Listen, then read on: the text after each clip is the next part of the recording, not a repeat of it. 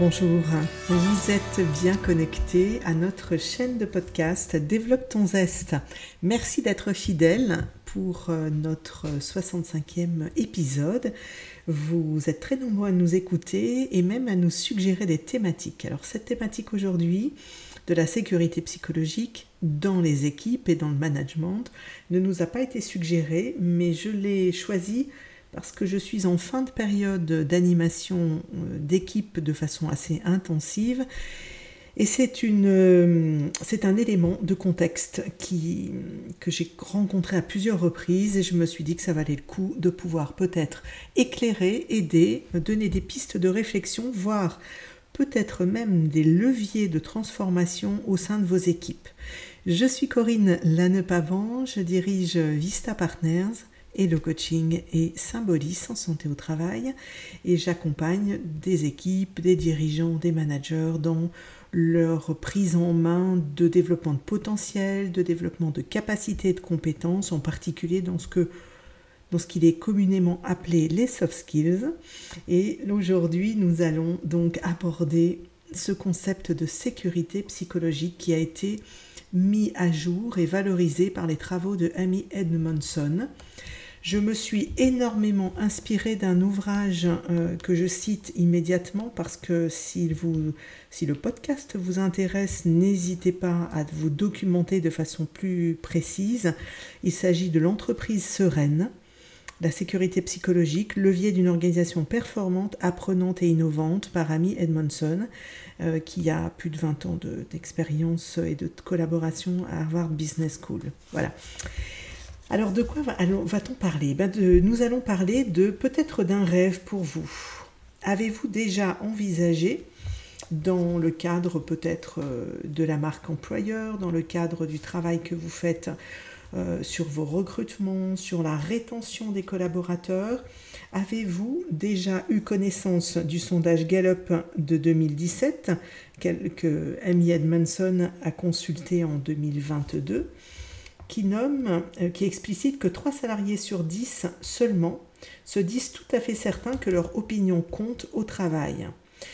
Selon ce même sondage, en élevant ce ratio à 6 salariés sur 10, les organisations pourraient réduire de 27% la, la rotation de leur effectif et de 40% les incidents de sécurité et même améliorer de 12% leur productivité. Ça fait rêver. Oui, j'imagine que ça fait rêver à une période où les recrutements sont en tension, où la fidélisation reste complexe, où on vous parle d'un monde VICA ou VUCA, puisque nous l'avons abordé dans d'autres podcasts.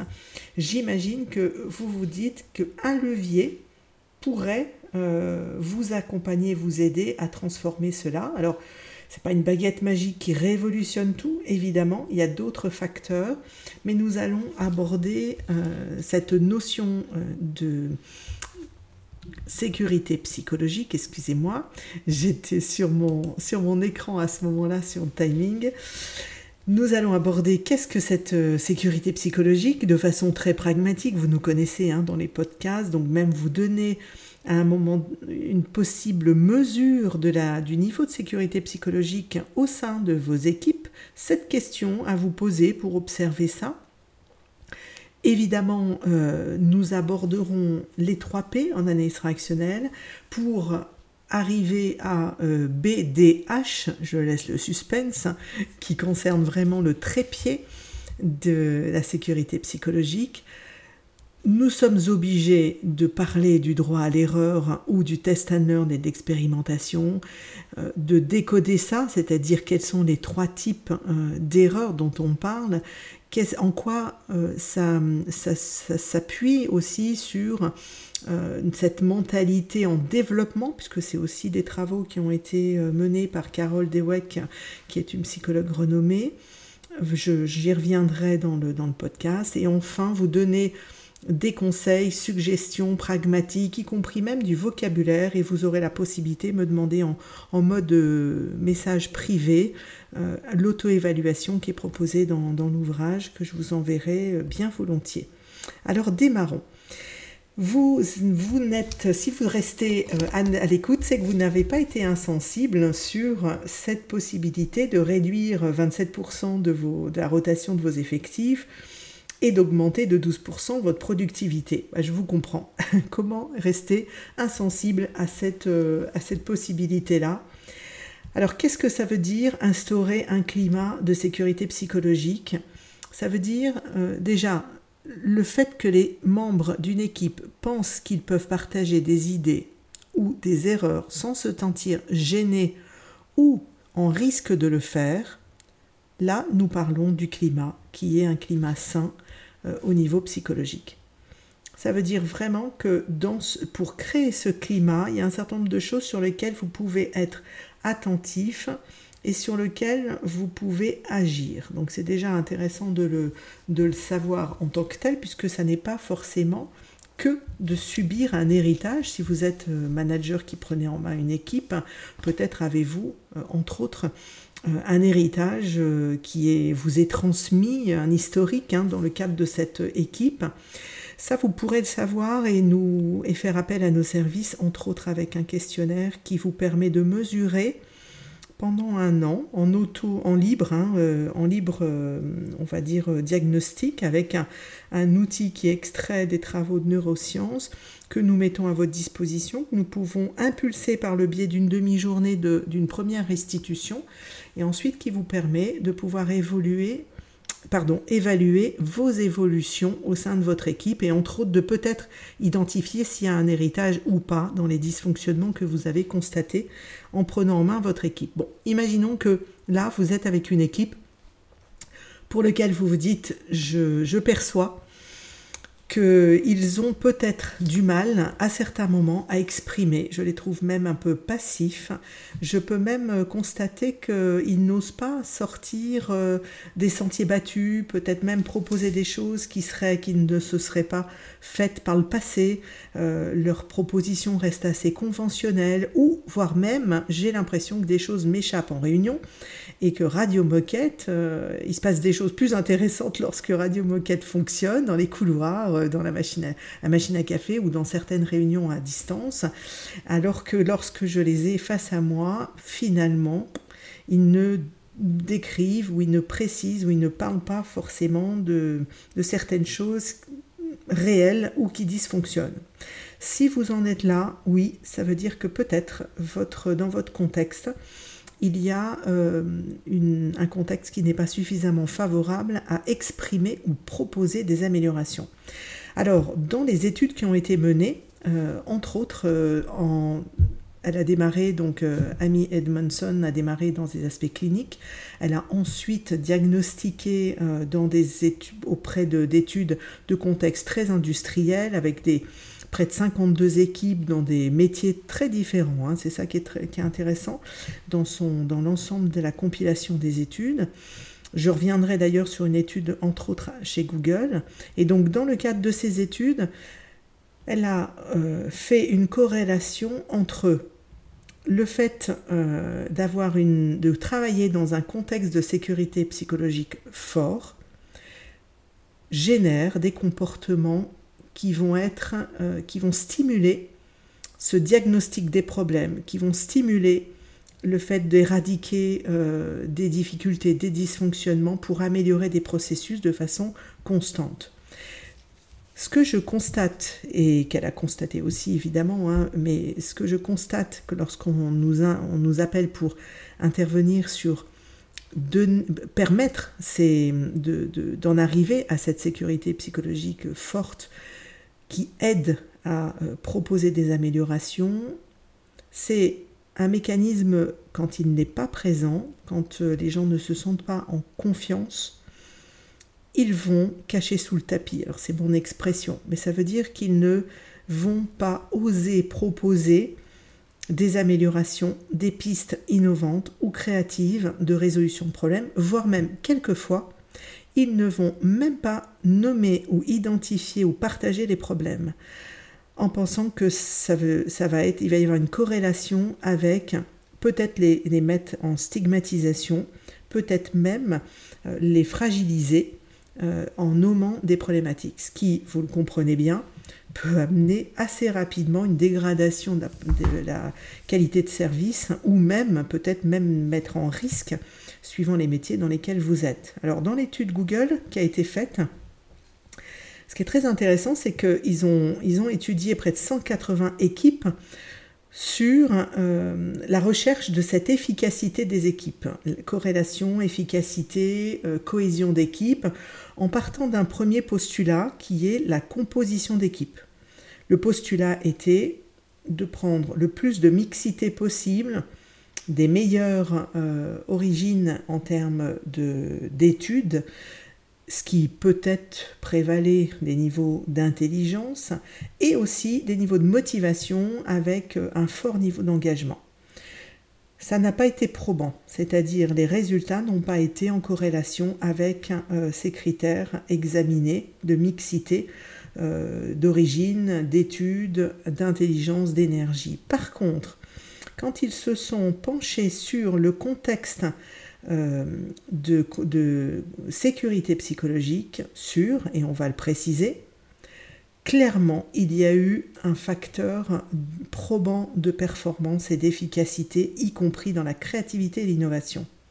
Alors évidemment, ça a été tout de suite, euh, ça c'est ce qui sous-tend vraiment les autres facteurs que je vais vous nommer.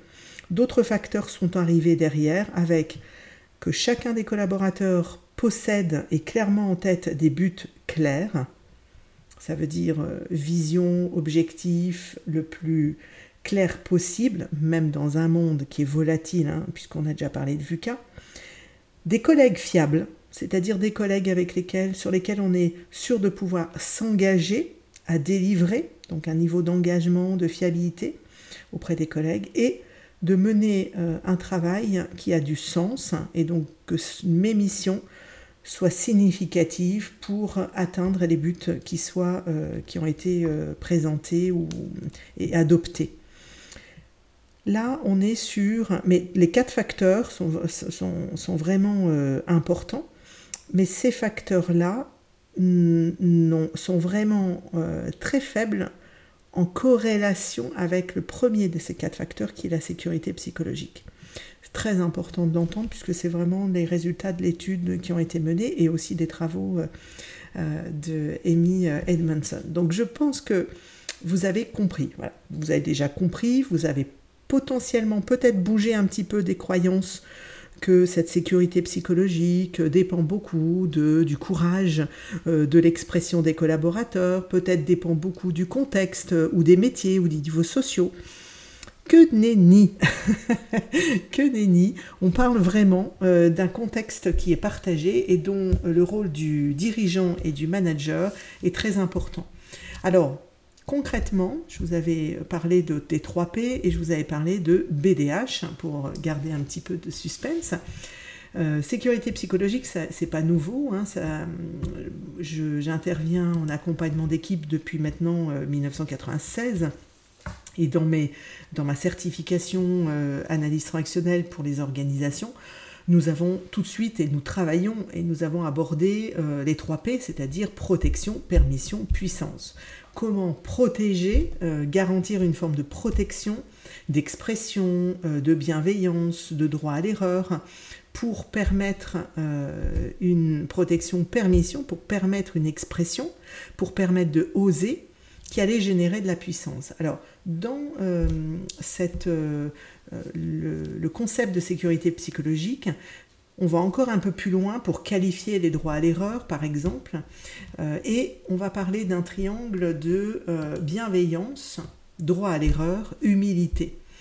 Ça veut dire quoi? Ça veut dire que le fondement de toute organisation performante doit permettre de s'exprimer avec le respect des parties prenantes, doit permettre aussi, on va qualifier hein, dans quelle mesure, mais doit permettre le droit à l'erreur, qu'on peut appeler le droit expérimenté, qui est un peu mieux vécu dans les organisations, le droit à l'erreur étant un, mot qui est un petit peu euh, qui crée de la tension sur ce concept d'erreur, on va en parler, et l'humilité aujourd'hui qui est beaucoup développée dans des, des formations de leader servante, de manager bien, de la management bienveillant, euh, de manager coach. on y reviendra dans euh, les préconisations que, que, je pourrais vous faire à la fin de ce podcast. Alors revenons sur droit à l'erreur. Donc droit à l'erreur, c'est important de s'y arrêter puisque euh, je, rencontre des, managers qui quelquefois me disent mais nous on a des challenges très élevés. Donc droit à l'erreur, on ne peut pas non plus euh, autoriser, il faut de la compétence, de l'engagement et de la performance. Oui, c'est évident que quand les niveaux de normes ou d'exigences sont bas, et que la sécurité psychologique est élevée, euh, effectivement, euh, il va y avoir une zone de confort. Donc, pour qu'il y ait une zone d'apprentissage et de résultats élevés, oui, l'exigence, la performance, euh, les objectifs SMART, si vous voulez, ont besoin d'être en corrélation avec cette sécurité psychologique élevée. Là où il y a une problématique, c'est quand la sécurité psychologique est faible et que les attendus sont élevés. Ça crée de l'anxiété.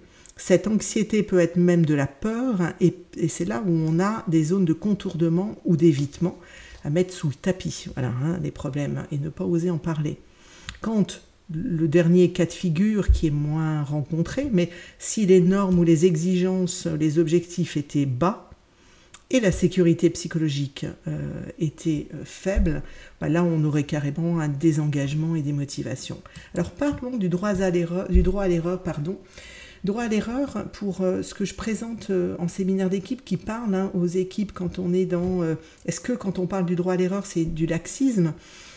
Oui, c'est du laxisme, mais ça peut être de la complaisance quand les erreurs sont évitables. C'est-à-dire quand il y a un écart entre ce que l'on sait que l'on doit faire par procédure, par habitude, par compétence, et que l'on on le fait sans être arrêté, sans euh, avoir à, à, à, exprimer ou justifier même hein, euh, de pourquoi cette erreur-là. Oui, c'est évident que ça n'est pas souhaitable et, ça, ça n'est pas le droit à l'erreur comme euh, on, on l'entend dans une organisation qui est en pleine évolution. Les droits à l'erreur peuvent être des erreurs complexes parce que vous êtes dans une période où les facteurs externes euh, vous n'avez pas la main sur les facteurs externes. On pense par exemple à 2020-2021 avec toutes ces, par exemple dans le retail, hein, quand il y a eu des, euh, arrêts de vente magasins où il a fallu mettre tout de suite euh, des modes de drive qui étaient à la fois en sécurisation par rapport à la pandémie et en même temps qui maintenaient un service à la population et aux clients. Là, on était dans une période inédite, complexe où le droit à l'expérimentation était inévitable. Euh, la dernière peut être les erreurs intelligentes, les erreurs qu'on commet lorsque l'on tente quelque chose de nouveau et d'innovant. Dans les, dans les services RD, c'est quelque chose qui est très regardé très recherché. C'est oser expérimenter euh, une façon de fonctionner euh, différente de l'habitude. Il n'y a pas d'innovation s'il euh, n'y a pas une, une, acceptation du droit à expérimenter, au moins à penser différemment.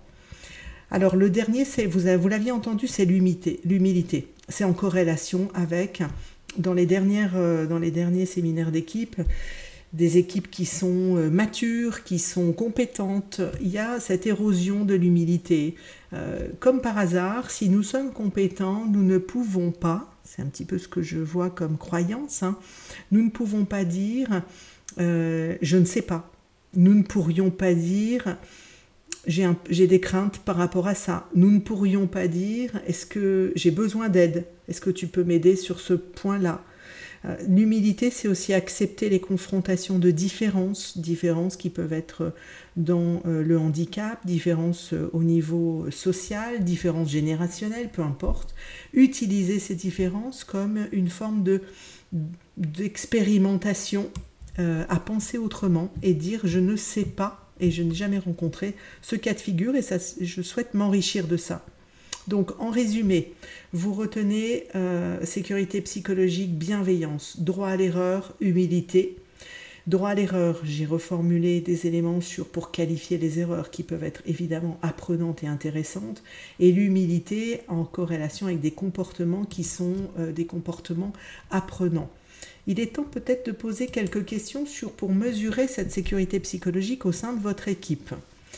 Alors, il se trouve que vous pouvez répondre de 0 à 5 sur ces 7 items et euh, noter que, je vous dirai la fin, voilà, je vais vous les lire.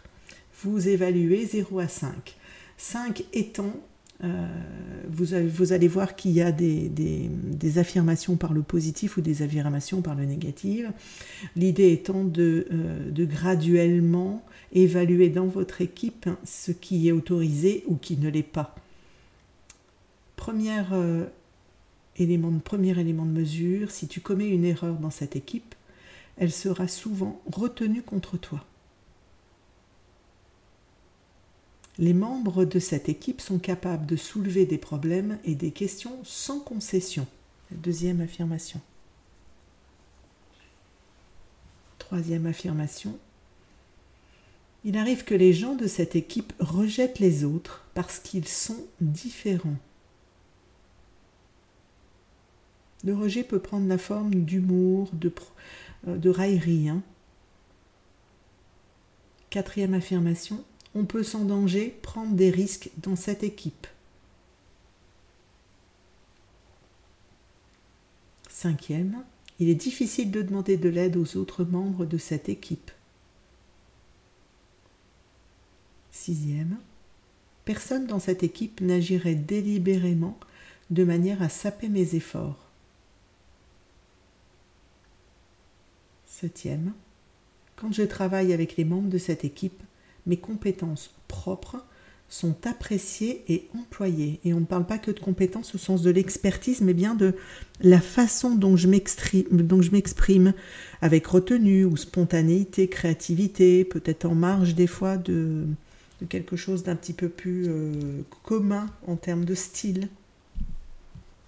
Voilà les sept questions que vous pouvez, euh, qui ont peut-être pu vous aider à identifier si dans votre équipe que vous managez, certains éléments peuvent être vécus comme des freins. C'est intéressant d'ailleurs parce que Amy Edmondson parle bien euh, d'une voiture qui, a, tout pour bien avancer, mais, mais qui ne dessert pas le frein à main. Et, ça, c'est un point qui aujourd'hui est très coûteux dans un monde qui, euh, dont on a besoin, dont on sait hein, qu'au niveau VUCA, voilà, tout est très accéléré, volatile, incertain, et donc on a, et, ambigu, on n'a peut-être pas, le, on va dire, ce, luxe de pouvoir euh, avancer avec le frein à main. Alors d'autres éléments euh, qui, qui peuvent aussi vous aider euh, sont dans cette roue de la sécurité psychologique, c'est est-ce que nous sommes à l'aise pour reconnaître nos erreurs? Est-ce que nous faisons des rex dans notre équipe, donc des retours d'expérience pour apprendre de nos erreurs? Est-ce que nous avons des lieux, des, des moyens, des, processus d'amélioration euh, en termes de, rituels hein, d'amélioration sur pour partager nos points de vue différents? Et que faisons-nous de nos comment prenons-nous euh, nos droits à expérimenter, notre droit à penser autrement, notre processus d'innovation et de prise de décision? Est-ce que nous l'avons ouvert, partagé? Est-ce qu'il est libre euh, et impliquant pour tous? Voilà d'autres éléments qui peuvent vous aider. Alors, Évidemment, vous vous dites, bon, c'est un petit peu conceptuel. Oui, c'est vrai à ce stade. Euh, dans les conseils et suggestions, je vais. Euh, il, y a deux, il y a deux podcasts qui peuvent vous intéresser que nous avons déjà euh, produits. Il y a les cinq principes d'effectuation qui ont été développés par Nathalie Rocher et la mentalité fixe ou la mentalité en développement des travaux de Carole Dweck qui s'appelle Booster l'innovation managériale euh, qui a été aussi euh, développé par Nathalie Rocher, donc dans notre chaîne Développe ton bien sûr. Pour vous en tant que manager, quelques conseils dans vos comportements qui peuvent être utiles pour enrayer euh, et pour sortir peut-être de l'ornière et créer cette sécurité psychologique. N'écoutez pas que les bonnes nouvelles allez rechercher les pensées en minorité, les pensées critiques ou les alertes. En particulier, aiguisez votre écoute et votre observation des signaux faibles. Signaux faibles de tout genre. On n'a pas compris, on n'applique pas parce qu'on n'est pas tout à fait sûr, on n'a pas confiance dans ce qui vient d'être mis en place, des tas d'éléments qui sont évidemment peut-être agaçants pour vous et néanmoins qui sont une source d'information de quelque chose qui ne serait pas dit et qui serait intéressant à écouter. A l'inverse, si vos collaborateurs ont une confiance excessive dans l'autorité, ça peut être votre autorité, ça peut être l'autorité gouvernance euh, plus globale, et au point de ne pas penser par eux-mêmes et de manquer de discernement. Qu'avez-vous mis en place pour développer le parler vrai? Développer ce qu'elle appelle l'extrême franchise. Parlez-vous des, erreurs, parlez-vous des échecs, autorisez des retours d'expérience en équipe sur des résultats qui ne sont pas ceux qui étaient visés. Encourager la transparence, ça veut dire ne pas cacher volontairement d'informations, ça ne veut pas falloir dire tout dire, mais en tout cas ne pas cacher volontairement. Autoriser des désaccords productifs sur des façons de penser, sur des marges de manœuvre, sur des moyens à mettre en place. Et surtout encourager l'humilité et, soyez le premier à engager euh, cette euh, expérimentation de je ne sais pas, j'apprends, j'écoute. Peut-être d'ailleurs des tips au niveau du vocabulaire que vous pourriez utiliser si vous ne le faites pas déjà. Je ne sais pas, j'ai besoin d'aide, j'ai fait une erreur, je suis désolé, que puis-je faire pour t'aider? Quels sont vos soucis?